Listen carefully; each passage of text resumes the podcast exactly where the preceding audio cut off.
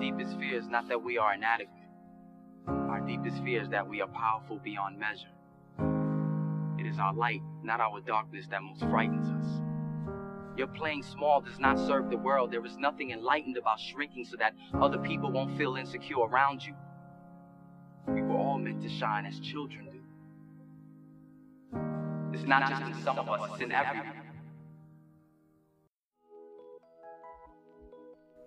Cuando sientas que todo está en tu contra, recuerda que los aviones despegan con el viento de frente. Espera, espera, espera, William. ¿Qué tiene que ver esa frase con lo que la carrera que vamos a hablar hoy? Pues tiene mucho que ver porque te comento que para el programa de hoy tenemos una invitada muy especial y ella tiene eh, el placer de hablarnos hoy de una carrera que tiene que ver con aviones, con, con volar y con helicópteros y con muchas cosas.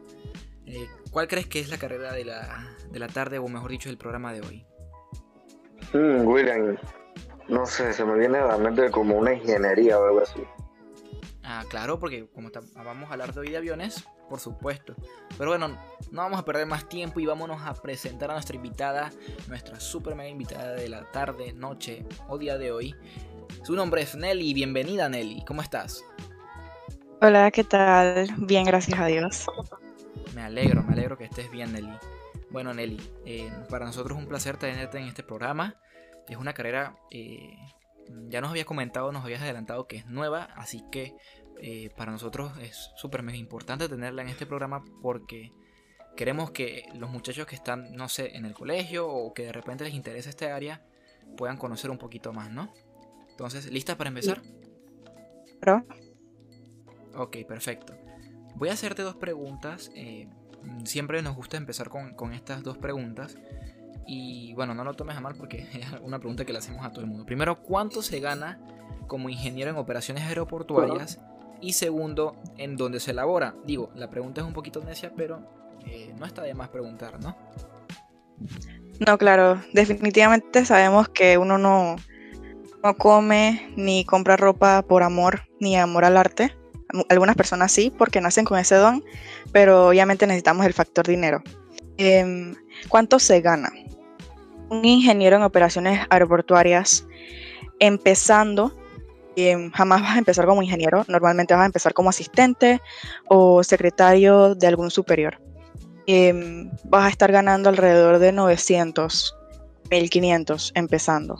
¿Y dónde se elabora? Bueno, nuestra carrera actualmente em, tiene un amplio campo laboral. Sin embargo, actualmente ya se abrió el espacio, por así decirlo, para especializarte en una de las áreas de estudio que nos brinda este, esta carrera de operaciones aeroportuarias. Eh, puedes especializarte en legislación, en SMS, que es seguridad operacional, y en muchas otras áreas de esta carrera, porque de verdad, cuando uno entra, se te abre un mundo de oportunidades. Así que puedes trabajar en lugares como eh, aeronáutica civil, en alguna aerolínea, Em, puedes trabajar en el aeropuerto, operaciones, todo lo que involucre logística y aeronaves, también helicópteros, ahí podemos estar. Puede ser desde, como ya mencioné, la logística, operaciones, eh, legislación, son muchas cosas, seguridad, eh, son tantas cosas en las que uno puede desarrollarse como ingeniero en operaciones aeroportuarias que definitivamente te, te abre una, una gran puerta. Muchas cosas que uno jamás creyó que fuesen primero necesarias ni que se hicieran. Que creo que eso responde a ambas preguntas. Por supuesto, claro que sí. Y eh, me quedo con ganas más, pero más adelante vamos a hablar del tema de, de eso que mencionaste, que si que si empresas aeroportuarias, etcétera. Pero por el momento vamos a hablar de cuánto dura la carrera. Para ser un ingeniero en operaciones aeroportuarias, ¿cuánto tiempo debo estudiar? Bueno, realmente para salir, para salir solo con el título de ingeniería en operaciones aeroportuarias, son cuatro años. Yo diría que son tres años y medio porque los dos últimos cuatrimestres, mi carrera se estudia por cuatrimestres, es un plan piloto de la Universidad Nacional en la Facultad de Ingeniería. Em, en los dos últimos cuatrimestres son práctica y opción de trabajo, de graduación. Entonces, esto para mí no cuenta como el área teórica, el área teórica de la carrera, sí son tres años y medio, o por así decirlo, tres años y un cuatrimestre. Y los dos últimos cuatrimestres vendrían siendo ya sea práctica profesional, como lo mencioné, y trabajo de grado. Entonces, alrededor de eso, si quieres especializarte, eh, es un año más. Las especializaciones o diplomados técnicos se, se dictan todos los sábados. Eh, ahorita mismo te miento si te digo el horario, pero sí, tienes esa opción, sería un año más. Y definitivamente vale la pena. Todas las que se parten allí abren, como te mencioné, un mundo de oportunidades hasta para recursos humanos, servicio al cliente, tantas cosas. El inglés también es buenísimo. Vaya, muy interesante. Nelly, ¿qué porcentaje de deserción hay en tu carrera? Bueno, en cuanto a porcentaje de deserción, de estudiantes que dejan de estudiar, o sea, de personas que dejan de estudiar, es muy bajo. Que más bien son personas que encuentran que otra carrera se ajusta más a ellos. Creo que esa, que ya entraremos más en, en detalle con respecto a eso, pero en cuanto a deserción podemos hablar de que tal vez un 5% de los estudiantes que entran en primer ingreso eh, dejan de la universidad o pasan a otra carrera. Yo, yo inicié esta carrera en 2018 y actualmente estoy en tercer año. Y primero, en primer año éramos dos salones, luego nos volvieron un solo salón, pero en mi salón hay alrededor casi de 40 estudiantes. En cada salón antes habían alrededor de 35. Por eso depende también de la incidencia en cuántas personas se inscriban o se matriculen en la carrera. Pero si de verdad encuentras en el primer año, que la verdad es el más difícil y es en el que menos das materias con respecto a el ámbito aeroportuario y la acción, encuentras que esta es tu lugar, no vas a querer irte para ningún otro lado. Pero si en ese momento te das cuenta que esto no es lo tuyo, teniendo en mente el plan de estudio a futuro, eh, de un 5%, 10% de personas se alejan de la carrera y pocos de la universidad.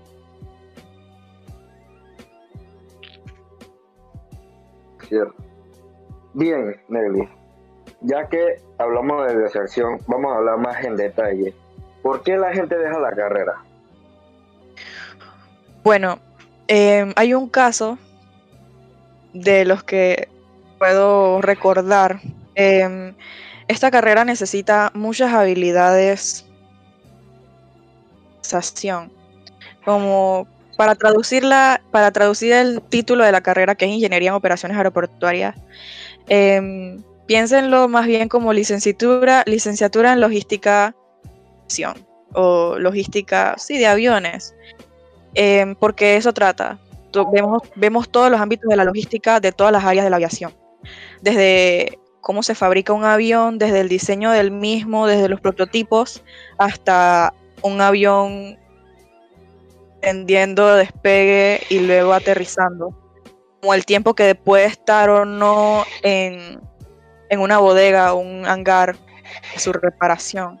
Así que sí necesita bastante organización y si no tienes esa habilidad o esas ganas de aprender esta habilidad que se pueda adquirir, encuentras en ese vaivén de estoy o estoy y al final terminas acertando, por así decirlo.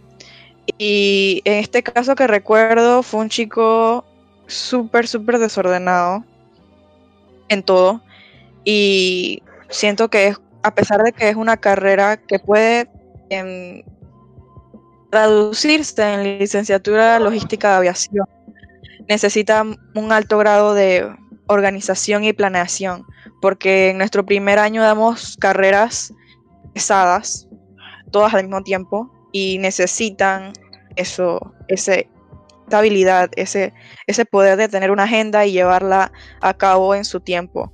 Y la puntualidad es muy importante. Por eso es que ese caso en particular que recuerdo, muy buen compañero, muy buen amigo, muy buen friend para parquear y todo eso después de la, después de la universidad, como estamos en el domo, parquear mientras caminamos hasta Albrook, fue el trip con el pelado, pero eh, sí carecía de ese, esa habilidad, pues. Pero si uno está completamente dispuesto a aprender a cabalidad eso y muchas otras cosas que te brinda la carrera, te va a ir súper, súper, súper bien.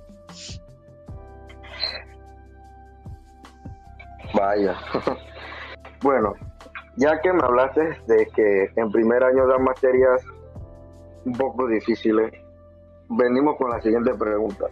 ¿Qué materias son las más difíciles de tu carrera? Que tú piensas que... Bueno. Suso, hasta aquí es... Eso es primer año. Literalmente es primer año porque es donde das las materias de núcleo común, son las materias básicas. Y mira que casualmente tengo a mano el plan de estudio para mencionarte carrera, las digo, las materias exactas en las que uno encuentra mayor dificultad. Por ejemplo, en el segundo cuatrimestre de primer año damos física 2, cálculo 1 y álgebra lineal. Esas son las tres materias que pueden ser súper decisivas para ti, porque son materias que necesitan extrema concentración. Y, por ejemplo, yo personal, no voy a mentir, les voy a ser full sincera, yo dejé esas materias para después. Pienso ver el próximo año. Porque para mí la universidad no es una carrera, no, esto no es una maratón, esto, esto no es una carrera de velocidad, es, de resistencia, es de cuánto tú quieres estar allá en lo alto con tu título y todo esto, sin importar qué pase al lado de ti.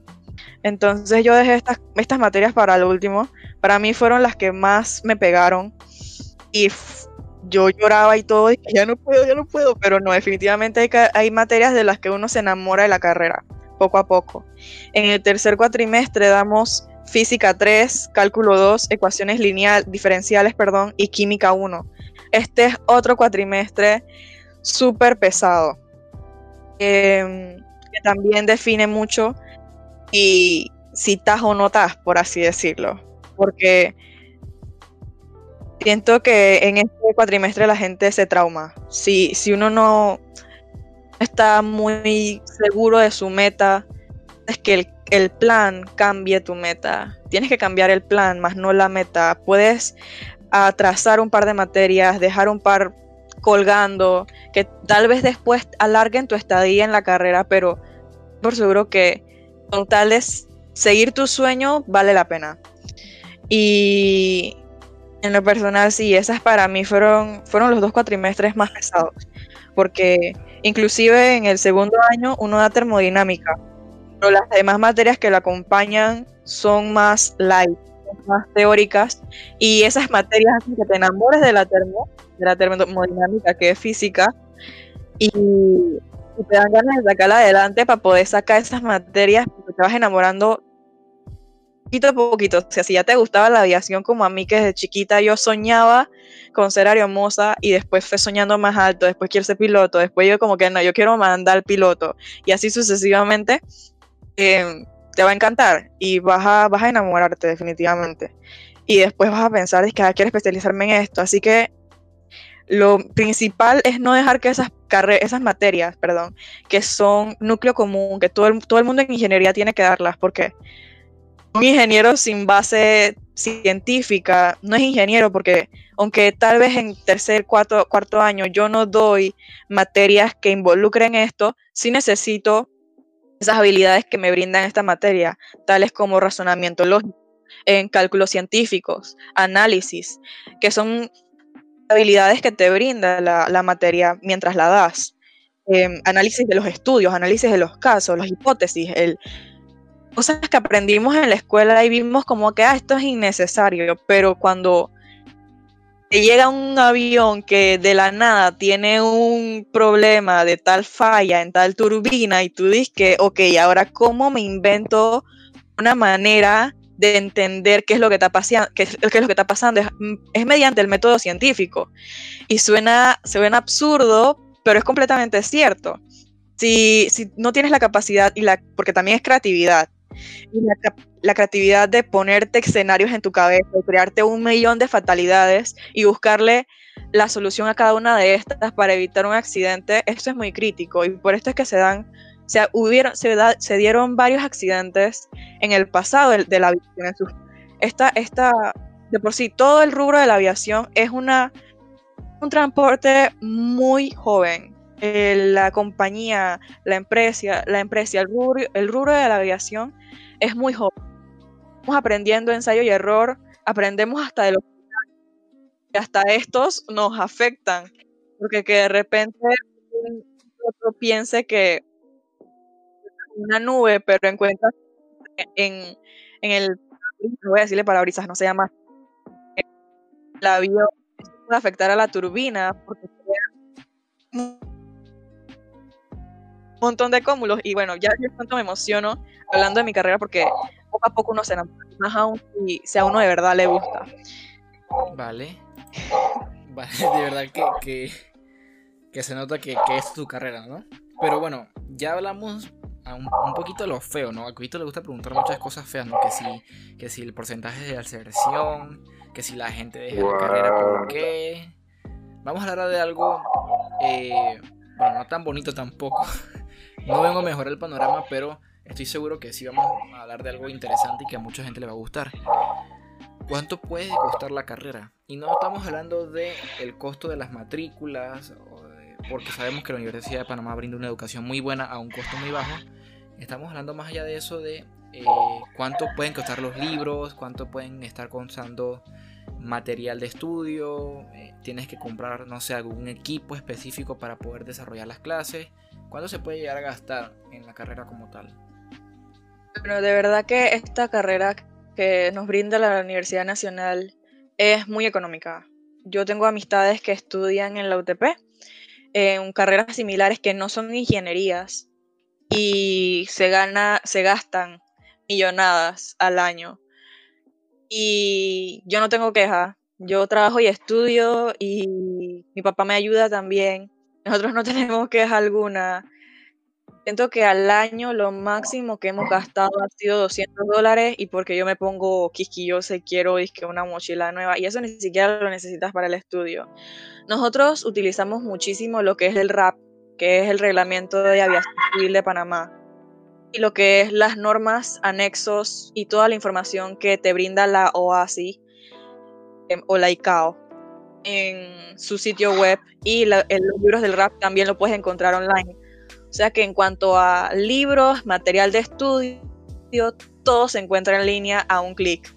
Realmente, solo escribes bien tu búsqueda y te juro que te van, te van, a, te van a vas a encontrar una infinidad y diferentes versiones. Inclusive los profesores te envían material extra y son profesores que de verdad entienden mucho la, necesidad económica del cliente, digo, del cliente, sorry, estoy en trabajo en Citel, en Customer Service y se me van los cables.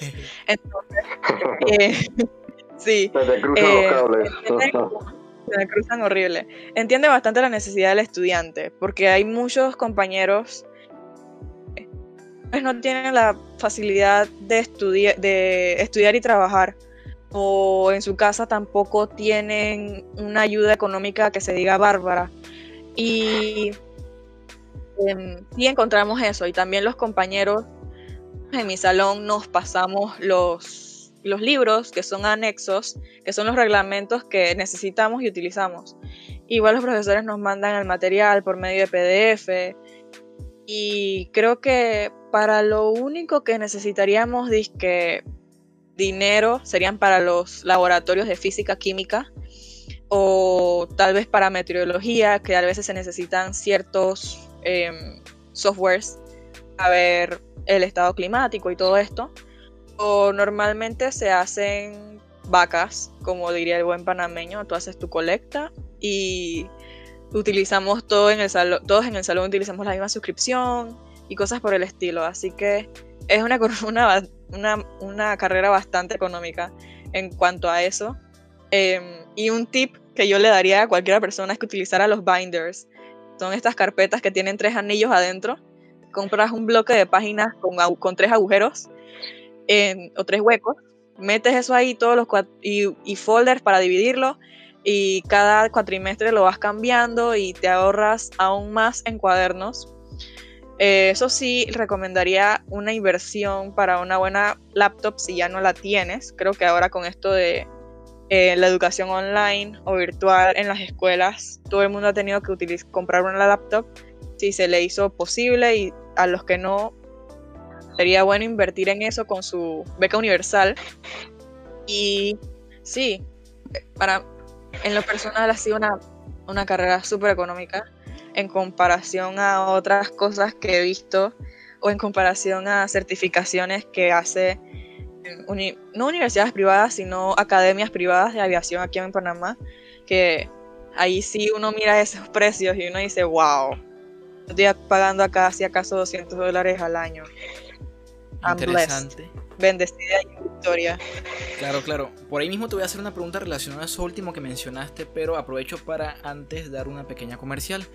Tú dijiste que recomiendas eh, comprar una computadora. Por ahí, eh, chicos y chicas, vamos a estar montando un episodio específicamente relacionado con esos tips que vas a necesitar cuando estés entrando a la universidad, ya sea pues, de manera online o de manera presencial, te vamos a estar dando muchos detalles de qué tienes que eh, tener, que no puedes faltar en tu lista, en tu mochila y todo ese tipo de cosas que necesitas saber para ganar 100 en tus primeros exámenes. No va a pasar, vas a fracasar tus primeros exámenes, muy seguramente, pero, pero vamos a hacer lo que podamos para poder ayudarte, ¿no? Pero bueno, paso y continúo haciéndote la pregunta, ¿no? Las preguntas.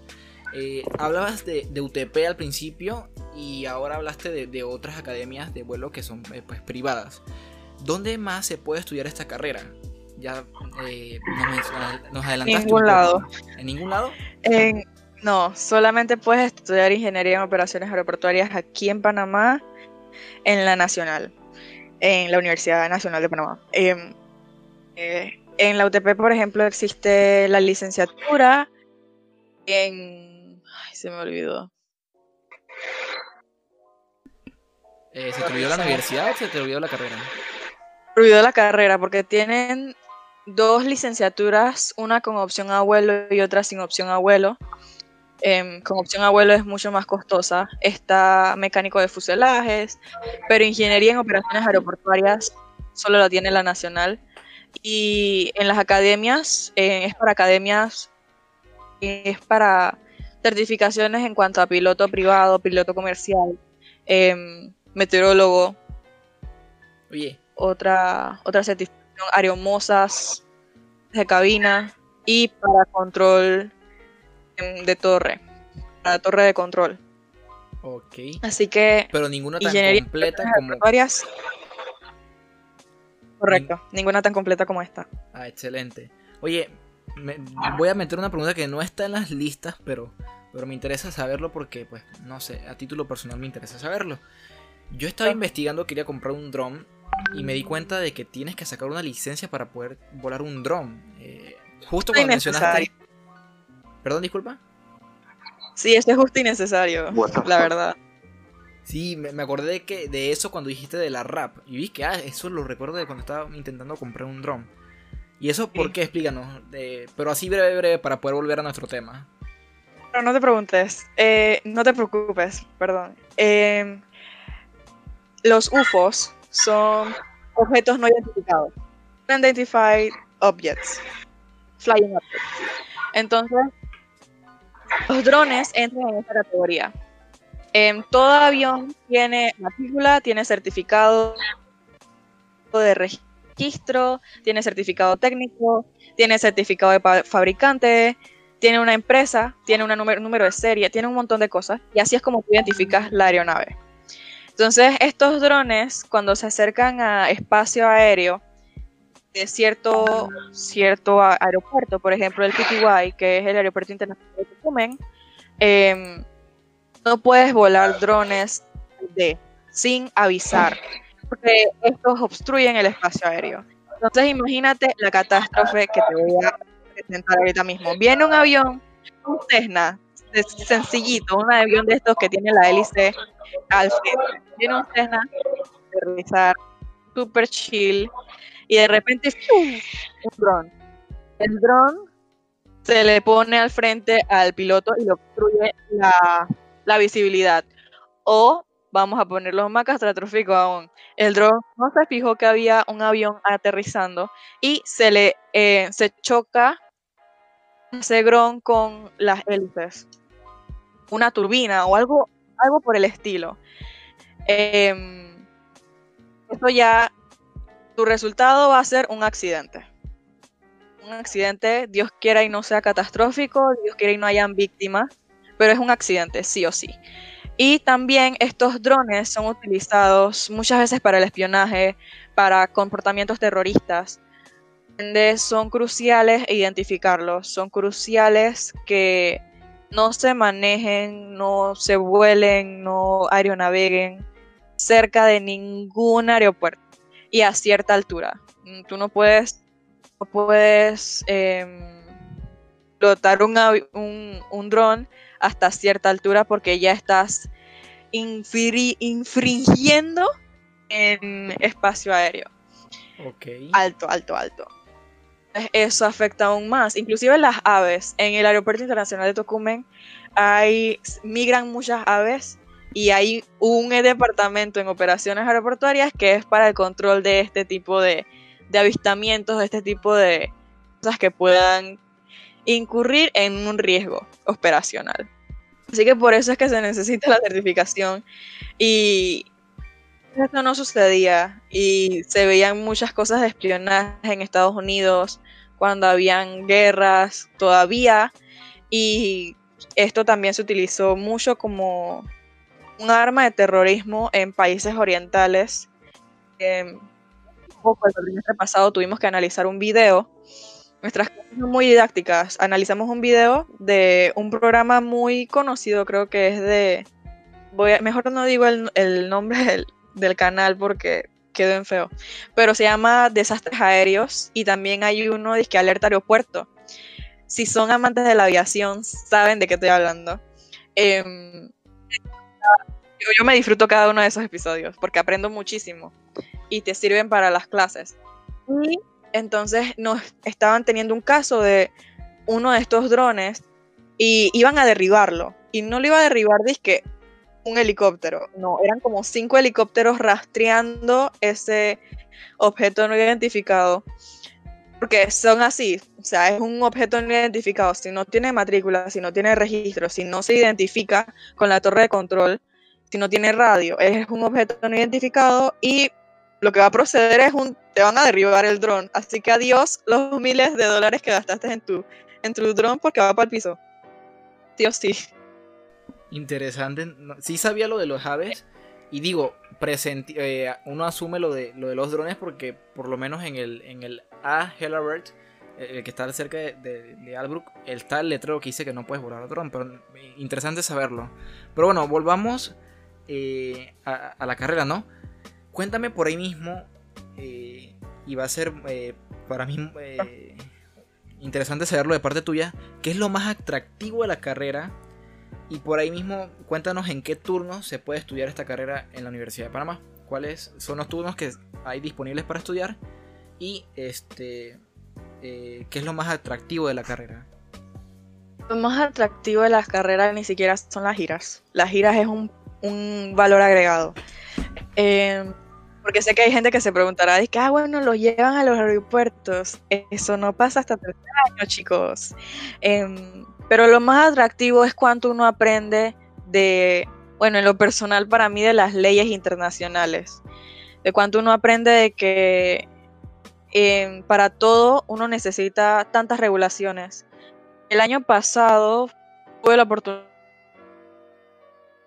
de volar por primera vez a otro país. Fui a Colombia básica aquí, pero bueno, fui a Colombia.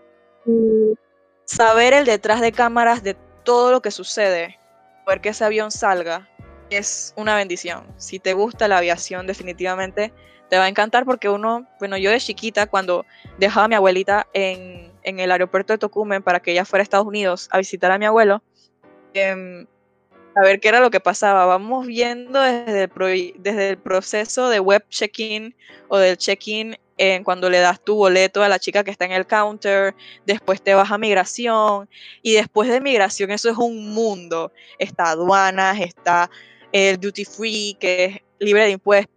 Inclusive, para los que les gusta esto, em, cuando tú pasas migración, ya te hicieron el punch en, en, el, en el pasaporte y esto, esa área entre migración y tu avión no es jurisdicción panameña. Esa jurisdicción es del aeropuerto. O sea que si tú realizas algún tipo de robo, algún tipo de delito allí, el aeropuerto es el que va a condenarte, por así decirlo. Y entonces de ahí entonces, de ahí entonces pasas a la jurisdicción del país donde se encuentra el aeropuerto. Y lo más atractivo es cuánto uno aprende. Uno aprende de todas las áreas. Estás involucrado desde la persona que limpia un derrame de cualquier líquido hasta la persona que mete una hija, una maleta a la bodega, todos los procesos. Si a uno le gusta esto como a mí, eh, uno se queda fascinado con cuántas cosas uno y cuántas cosas pasan en, el detrás de, cámara. Es como cuando uno, uno ve una producción de un reality show o cuando uno ve un programa de televisión y uno quiere saber cómo pasan todas estas cosas, o cuando uno ve una película, uno se emociona por los efectos especiales y uno le dan ganas de saber qué es lo que pasa detrás de. Eso es aviación, eso es operaciones aeroportuarias, eso es la carrera. Es el detrás de cámara de todo. Y es muy, muy bonito saber a cuántas personas el rubro de la aviación a empleos. Porque aviación uno, si uno quiere, uno puede comenzar desde un conserje y puede escalar a tantas cosas. Tengo profesores que nos contaban sus historias iniciando en este, en este gran lugar, en, en este gran rubro que tiene infinidades de posibilidades de trabajo, de plazas de empleo, que comenzaron siendo uno más, un secretario más, y fueron aprendiendo. Y mientras vas aprendiendo, como se, necesita el personal, se necesita el personal parado a toda costa porque la capacitación es muy, muy costosa y la Universidad de Panamá nos las brinda a un excelente precio. No tenemos queja de nada ni tenemos nada que envidiarle a nadie. Em, ellos, van ellos fueron aprendiendo a ensayo y error y ahora nos las historias de terror que vivieron, las humillaciones, porque comparo mucho esta carrera con abogacía y que las personas de, de legislación y de las leyes y todo eso no don't come, at, don't come at me. O sea, no vengan tras de mí, no, no me tiren hate, pero así mismo tratan, nos tratan a nosotros porque es muy estricta. A ver que en, en tus manos, en tus decisiones, está el futuro de tanta gente que está en un vuelo es muy pesado. Entonces necesitamos esa, esa, esos, esos, esos escenarios que ellos nos dicen, esas experiencias que nos brindan, que nos regalan. La carrera es una carrera muy integral. En casi todos nuestros trabajos son en equipo. Tenemos que hacer muchísimas charlas.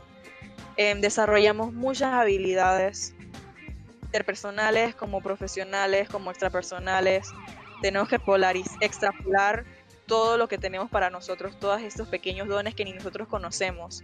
Esta carrera, como todas, nos enseña a ser más humanos, nos enseña a explotar el mínimo don que tengamos, lo volvemos grande, porque nos, nos forja como personas también. Sabemos la importancia que cada una de las personas que trabajan en el aeropuerto tienen. Y el, estrés por el que pasan. Sabemos tantas cosas y van aprendiendo, cosas tan bonitas que no tienen precio. No tienen precio y en otras, yo, yo antes de entrar a la Universidad Nacional, yo estuve buscando la opción de estudiar afuera, fuera del país, por medio de un préstamo del IFARU. Y ninguna carrera fuera del país es similar a esta, ni tan integral. Y le pregunté a muchos profesores cuál fue su experiencia estudiando fuera, porque algunos tuvieron que estudiar fuera, porque como les mencioné es una carrera bastante nueva. Y ellos dicen, el panameño es el panameño y en ningún lado tú vas a encontrar profesores que quieran parquear contigo para después echarte los, los cuentos de los que pasaban en los aeropuertos, ni nada por el estilo. Y tengo profesores que se graduaron y ahora son nuestros profesores. O sea, tal vez nosotros inclusive los vimos repitiendo materias con nosotros. Y ahora son nuestros profesores y salieron al campo laboral y están de, de vuelta con nosotros enseñándonos, enseñándonos todo lo que aprendieron y un bonus track o un poquito más de lo que vieron afuera. Y siento que esta carrera es dinámica, es integral, o sea, no te vas a aburrir nunca. Siempre estás aprendiendo algo nuevo todos los días del Señor, aprendes algo diferente, aprendes Y es, es muy bonita, es una carrera muy bonita porque aprendes de todo, literalmente aprendes de todo, todo, todo, todo, todo. Wow, Vaya, muy interesante, Meli, toda la información que nos has brindado a todo el público que nos está escuchando. Y también quiero que nos digas el horario de trabajo de un ingeniero en operaciones aeroportuarias. Bueno, eh, esto es bien curioso porque es como un doctor que trabaja en urgencias, nunca duermes. Si estás de verdad entregado a dormir, siempre vas a estar preocupado por, por las cosas. Pero tienen un horario muy básico, em, de 8 a 5, creo que ese es el horario, de 8 a 7 máximo.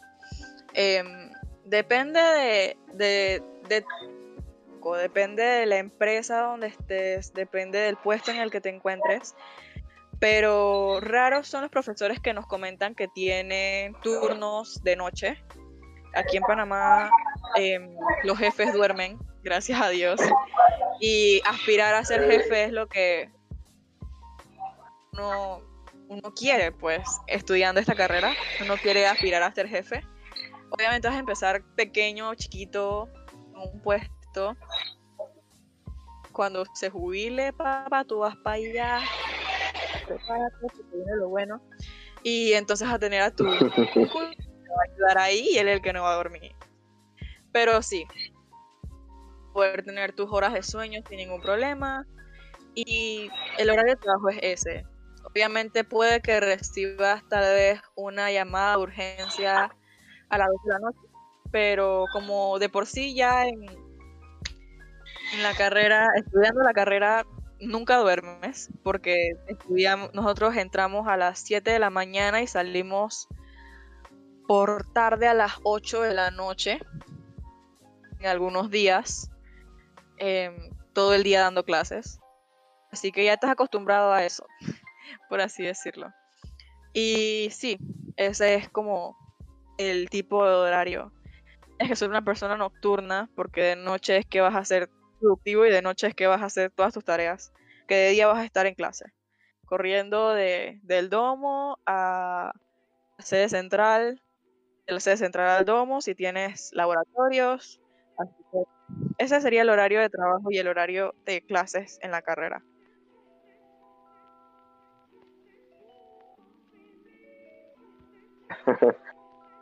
Bien, Elis. ¿Qué actitudes se necesitan para estudiar tu carrera?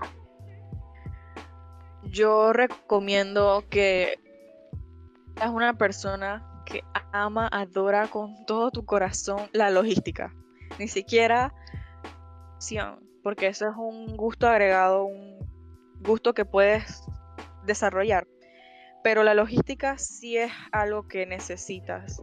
Necesitas tener esa actitud de liderazgo, de, bueno, si estos pelados quieren decir, hey, profesor, yo quiero mi papel o yo quiero mis copias, tener tú como las ganas de decirlo y no solo las ganas, sino decirlo. Es ser una persona guste desenvolverse, que le guste hablar, que le guste ahí de perequero, por así decirlo. Nosotros hablamos muchísimo en el salón, afuera del salón, cuando vamos caminando a Albrook. siempre hablamos de nuestra carrera, siempre hablamos de nuestros sueños. Es una persona que tiene que tener sus metas claras. Tiene que saber a qué viene y a qué va, por así decirlo. Vienes a estudiar y vas a ser ingeniero. Y ser ingeniero no es ser un profesional eh, traumado. Porque siento que muchas veces los papás, yo quiero que seas ingeniero, yo quiero que seas ingeniero en esto, yo quiero que seas ingeniero en lo otro. Por ejemplo, mi papá quería que yo fuese ingeniera en operaciones marítima y portuaria. Mi mamá siempre ha querido que yo sea lo que quiera ser Barbie Girl y yo quería estudiar de todo un poco. Entonces, esta carrera es de todo un poco. Une mi amor por la aviación y lo que mi papá quería, la ingeniería. Ingeniera Quirós, pero tal vez no en marítima y portuaria, que es el ámbito en el que él se desarrolla. Yo me desarrollo en el cielo, volando, porque así mismo son mis sueños, así mismo son mis ganas de salir adelante. Es una, es una persona luchadora, es una persona profesional, pero que también puedas ir tomar un par de pintas después de la, de la U, quién sabe. Em, y, poder tener como esa, esa conversación fluida quiere aprender, una persona que quiera aprender de todo, hasta de los errores. Porque van a haber muchas críticas, van a haber muchos profesores que te van a decir, no, tú no puedes, mejor te pongo esto que es más sencillo. Y ahí es donde tú tienes que retarte a ti mismo, tienen que gustarte los retos. Donde tú te retas a, a ti mismo y te le dices que profesor, póngamelo así, porque yo lo voy a hacer. Y lo voy a hacer bien. Tal vez no lo hagas bien a la primera, pero lo vas a hacer y vas a lograr eso que ser una persona que mire para el frente, así como los caballos en el hipódromo, que se pongan esas, que se ponen esas cosas que lo hacen mirar hacia una sola dirección y que esa dirección sea su graduación y ser el mejor profesional que haya visto Panamá. Y sí, son las habilidades, organización, puntualidad, ay, la puntualidad, ¿cómo se me va a olvidar la puntualidad? es una regla común, pero jamás llegues tarde a una clase, jamás llegues tarde a una charla, jamás llegues tarde a un parcial o un examen final, porque no vas a hacerlo. Y el profesor te va a agarrar, vas a tener como esa, esa fama del que llega tarde. Nunca entregues tus cosas tarde. Eso es muy mal visto. Nuestros profesores son quienes nos pueden recomendar a prácticas profesionales en empresas profesionales en empresas como DHL, Copa Airlines, Air Panama, Aeropuerto Marcos Ángel Bert, em, Aeropuerto Internacional de Tocumen, son empresas grandes y son empresas donde tú no puedes darte el lujo, darte el lujo de llegar tarde, porque de ti depende una operación completa es como si un químico farmacéutico, algo por el estilo, mezcle un poquito más de sodio en una, en una mezcla que ni siquiera llevaba sodio. Te vas a hacer un desastre. desastre. Entonces, es muy importante. La puntualidad es muy importante. La puntualidad en, la aviación cuesta millones de dólares. Un avión que se retrase cuesta millones de millones de dólares y te cuesta esa plaza para el próximo año. Este año, con el coronavirus, la aviación se ha visto golpeadísima. Así que si definitivamente te gusta todo esto, métete a estudiar ingeniería en operaciones aeroportuarias porque te necesitamos. Y se necesita mucho el personal preparado también tenemos las opciones de especialidades. Em, y sí, esas son las habilidades, las características, las aptitudes, aptitudes necesarias. Puntualidad, organización. Porque eso es lo que te va a ayudar. Literalmente te va a ayudar. Si uno no tiene la habilidad de preguntarle a un profesor o de poder salir de su de su cajoncito, porque muchas veces nos, nos, ponemos un cajoncito y no salir de ahí preguntar, hey profesor, es que no entiendo tal cosa, te vas a quedar con esa duda toda tu vida hasta que llegue el momento en el que tengas que duda resolver algo y no te vas a acordar y entonces vas a cometer un error más grande. No es para asustarlos, pero para que de veras pregunten, no preguntar. Los profesores no lo van a comer. Hay profesores y hay maneras y hay maneras de preguntar. Así que pregunten, no se queden con las dudas. Em, es muy importante saber inglés, tener aunque sea un poquitito de conocimiento de las palabras básicas, de poder aunque sea mantener una conversación fluida, de how are you, I'm fine, algo por el estilo. En ponerse, a, ponerse mucho a practicar con Duolingo. Eh, Duolingo ayuda a Buco. Cosas son muy importantes porque en la aviación el idioma es el inglés. El idioma es el inglés.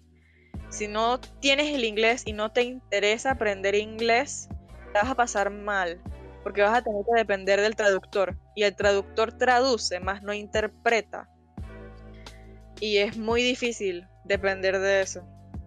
Es muy importante em, las habilidades científicas y razonamiento lógico, cosas así. Ok, interesante. Pero qué lástima que, se nos acaba el tiempo y bueno, nos gustaría poder seguir hablando contigo bastante, pero ya hay que ir cerrando el programa. Así que te voy a pedir que ya nos des ese último mensaje y quiero que le digas eh, a, a, nuestros eh, compañeros que sintonizan este, este programa cómo es el cambio.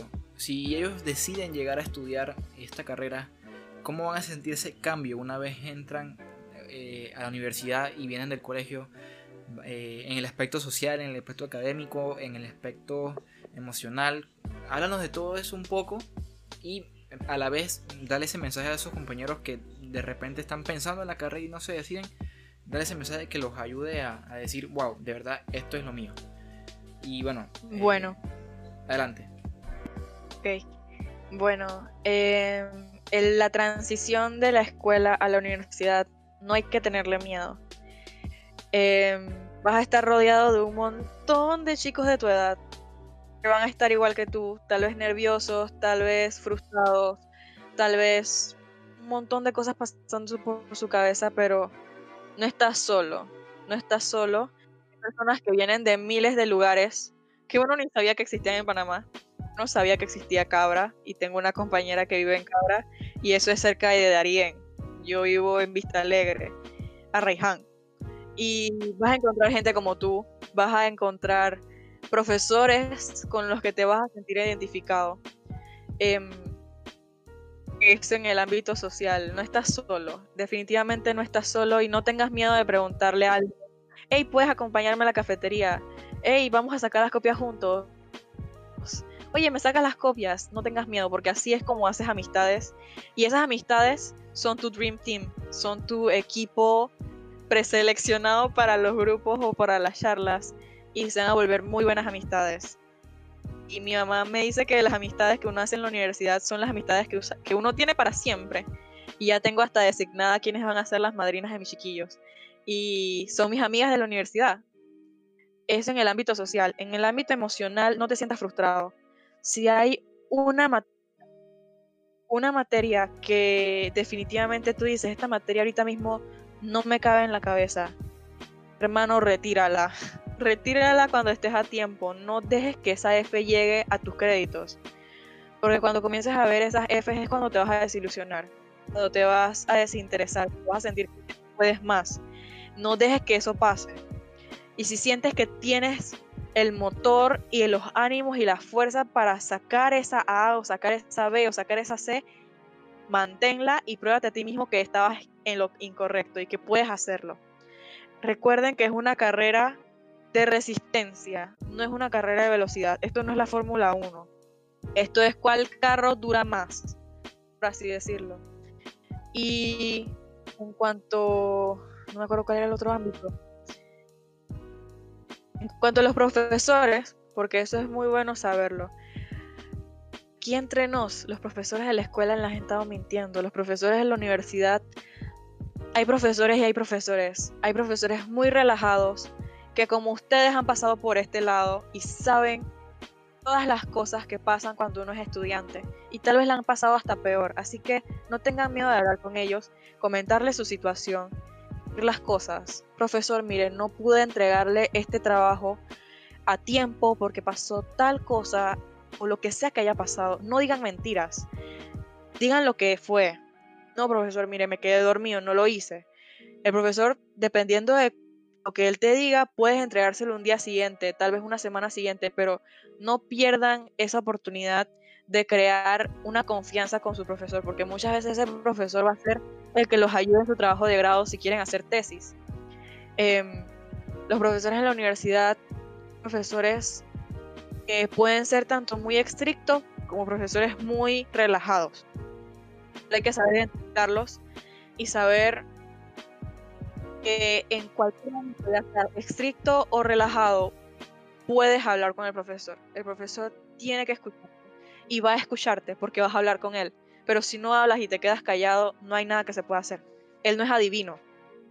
Y mi mensaje para aquellas personas que aman la aviación, que tal vez están indecisos, em, es el siguiente. Tal vez no vas a ser piloto.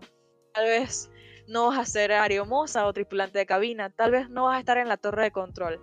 Pero vas a ayudar a cada una de esas personas a realizar bien su, su trabajo, realizar bien su labor porque eres el detrás de cámara. Tal vez no tienes todos los méritos, tal vez no es a ti a quien te van a dar las gracias, pero cuando un vuelo o tu primer vuelo que tú planees o que tú ayudes a planear despegue y aterrice en su destino bien y seguro, la satisfacción que vas a sentir es indescriptible. Ni siquiera la escuela mejor pagada de aviación, lo que pagaste por eso va a poder recompensar monetariamente la satisfacción que vas a sentir cuando ayudas a alguien, cuando le das trabajo a alguien, cuando ayudas a un mundo tan grande a desarrollarse y evolucionar. Porque inclusive tus ideas, ideas en tus trabajos de tesis, en tus trabajos, ayudan a los profesores que ya están en el ámbito laboral em, a mejorar, a hacer mejoras he tenido profesores que han tomado trabajos que nosotros hemos hecho sobre mejoras y se los han enseñado a sus jefes y están implementándolos actualmente. Así que no se sientan desamparados, no sientan que es difícil, no es difícil. Necesitas su, su rectitud y todas estas cosas, sus responsabilidades, pero vale, vale completamente la pena. Sería todo. Excelente. Bueno, yo creo que de todas las personas que hemos entrevistado, tú eres una de las que más apegada está la carrera. Así que te felicito, de verdad, te felicito. Gracias. Pero bueno, amigos y amigas, se nos acabó el tiempo. Eh, así que no quedó. Eh, no queda más que decir que, que, si están animados en esta carrera, pues eh, acérquense. La información en la Universidad de Panamá es muy fácil de, encontrar, muy sencilla. Y bueno, anímense, ¿no? Nelly, eh, ¿En qué redes sociales te podemos seguir y bajo qué nombre? Bueno, eh, mi nombre es Nelis, n e l y s RQB en Instagram y en Instagram. en Twitter no me acuerdo cuál es mi usuario. No usarlo. Nada, tranquilo, no pasa nada. Ya te estoy siguiendo en Instagram, ya te mandé la. muchísimas gracias por la. Gracias por la invitación. Ok, perfecto. Eh, gracias a ti por, tomarte el tiempo. Y bueno, eh, señor Giancarlos Coquito, ¿bajo qué, ¿en qué redes sociales lo podemos seguir y bajo qué nombre?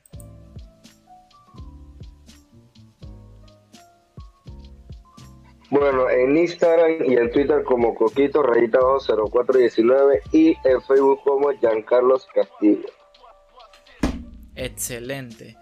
Bueno, yo me despido, eh, no sin antes animarlos a que nos sigan las redes de PAD y Reforma.estudiantil en Instagram y en Facebook, pues por el mismo nombre.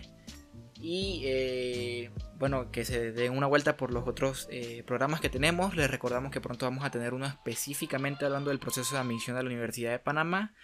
Otro hablando sobre los tips y esas cosas que deben saber al momento de pasar de la universidad, de la escuela a la universidad. Y pues por ahí se vendrán otras sorpresas, ¿no?